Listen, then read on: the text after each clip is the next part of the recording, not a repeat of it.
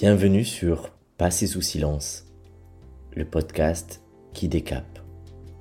Je suis Gilles Delioz et durant cet épisode, je vais de manière profonde et ludique t'inviter à changer de regard et à poser ta conscience sur ce qui n'avait pas encore été vu.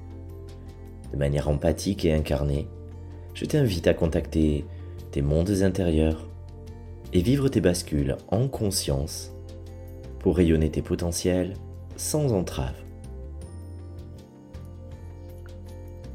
L'habit ne fait pas non plus le moine chez les véganes. C'est un couple qui prend rendez-vous et vient à ma rencontre lors d'un déplacement que j'effectue à Tours. Clotilde et Romuald sont deux êtres ayant à cœur d'avoir une vie ayant le moins d'impact possible sur la planète. Très investis dans leur conscience écologique, c'est naturellement qu'ils ont progressivement réduit puis mis un terme à leur consommation de viande, puis de poisson, pour enfin embrasser le véganisme.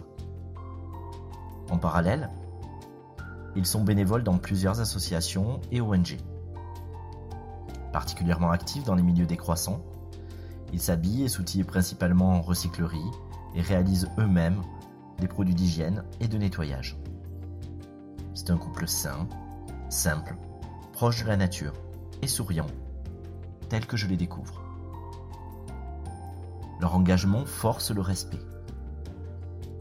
Jeunes parents d'une petite fille de 4 mois à peine, ils projettent d'aller encore plus loin dans leur engagement en investissant une cabane dans les bois pour une vie plus sauvage encore, haut du torrent, cueillette et zéro déchet. Cette vie proche de la nature, en symbiose avec les rythmes et les règnes, les comble au plus haut point. En apparence en tout cas. Car s'ils viennent me rencontrer, c'est justement que des choses se jouent. Romuald évoque entre autres des problèmes de peau qui se propagent nettement. Il note d'ailleurs qu'il s'accentue chaque fois qu'il doit revenir vers la société et le monde des humains. Il s'étonne même de la similarité de symptômes avec Lucky, son fidèle chien qu'il a récupéré avec des problèmes importants de peau alors qu'il était en refuge après une vie de maltraitance. Clotilde, quant à elle, partage ses questionnements. Elle a acquis une solide connaissance des plantes et réalise de nombreuses préparations. Elle aimerait en faire bénéficier le monde, mais dès qu'elle pense à devoir interagir avec des humains, son sang se glace et elle bat en retraite, laissant bien loin ses rêves qui fondent, en un instant, comme neige au soleil.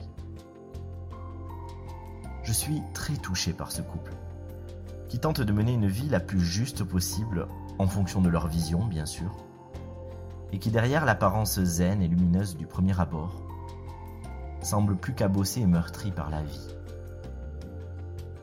Nous échangeons longuement sur leur histoire respective. Des parents maltraitants, le harcèlement et la vie en foyer pour Romuald, qui trouva refuge en prenant soin des animaux et en devenant soigneur mais aussi bénévole au sein d'associations de protection les violences sexuelles répétées, qui ont brisé profondément Clotilde et ont brisé le lien de confiance et même d'appartenance à l'humanité. Ces deux-là semblent, pour la première fois, au-delà de leurs croyances et leurs valeurs, pouvoir mettre en perspective leur histoire, leur vécu, les émotions encore palpables et leur choix de vie. Comme si, au-delà de la raison consciente de leur engagement écologique, un problème souterrain plus fort, utiliser cette justification pour se réfugier dans cette vie, loin des hommes et de la société. Non pas qu'ils étaient indifférents à la nature en réalité, mais simplement que cette cause avait pris une telle place dans leur vie, peut-être aussi pour ce qu'elle leur permettait d'acter, comme un mode d'adaptation à la blessure, ou même une tentative de résilience mais il fallait voir cela clairement pour réellement s'en affranchir. Romuald pleura sa rage envers l'humain et tout ce qu'il avait cassé, détruit, déçu. Il évoqua combien il s'était fait la promesse de ne plus dépendre d'eux. Combien c'est auprès des animaux qu'il avait trouvé un espace de réel amour pur. Il réalisa que ce qu'il projetait sur l'animal, c'était finalement lui-même. Ses parts blessées, sa proie intérieure. Qu'à vouloir tant les protéger du monde, des hommes, c'était sa propre histoire qu'il rejouait sans cesse. Il entendit aussi très vite combien son engagement nourrissait aussi en souterrain ses enjeux, puisqu'elle ne cessait d'alimenter le triangle bourreau, victime et sauveur. Comme si Romuald essayait d'échapper à la victime qu'il a été en devenant le sauveur. Mais pour être le sauveur, il fallait forcément nourrir l'idée d'un bourreau. Et il en fut de même pour Clotilde, qui revisita combien le monde végétal, au-delà de son amour pour lui, avait avant tout été un lieu de sécurité. Combien son engagement avait sonné comme une mise au banc de l'humain, comme parasite, nuisible, ce sont ces mots.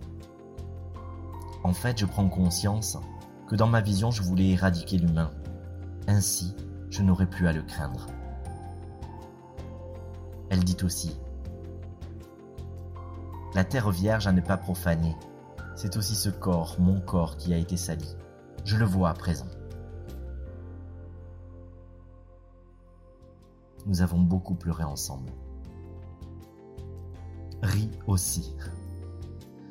Ce fut profondément émouvant de voir ces deux êtres se dévoiler, exprimer les émotions enfouies et revenir à leur nature véritable, avant même toute adaptation.